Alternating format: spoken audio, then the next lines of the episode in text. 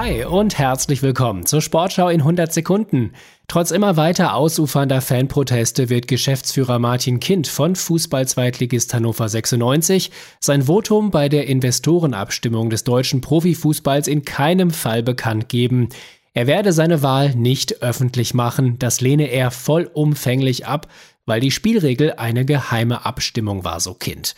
Er bezweifle zudem, dass seine Stimme beim Votum der 36 Profiklubs im Dezember die entscheidende war.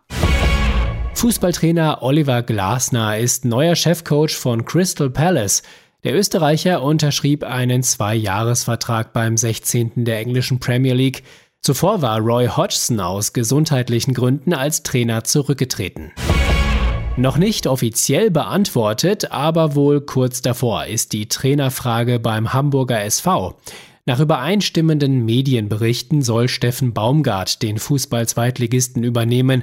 Danach könnte der Ex-Kölner bereits am Dienstag das erste Training beim HSV leiten. Borussia Dortmund will in der Fußball Champions League den ersten Schritt Richtung Viertelfinale machen. Der BVB tritt zum Start in die KO-Runde bei der PSW Eindhoven an.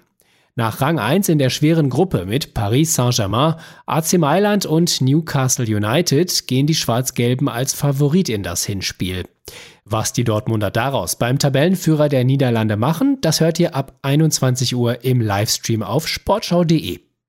Und das war die Sportschau in 100 Sekunden.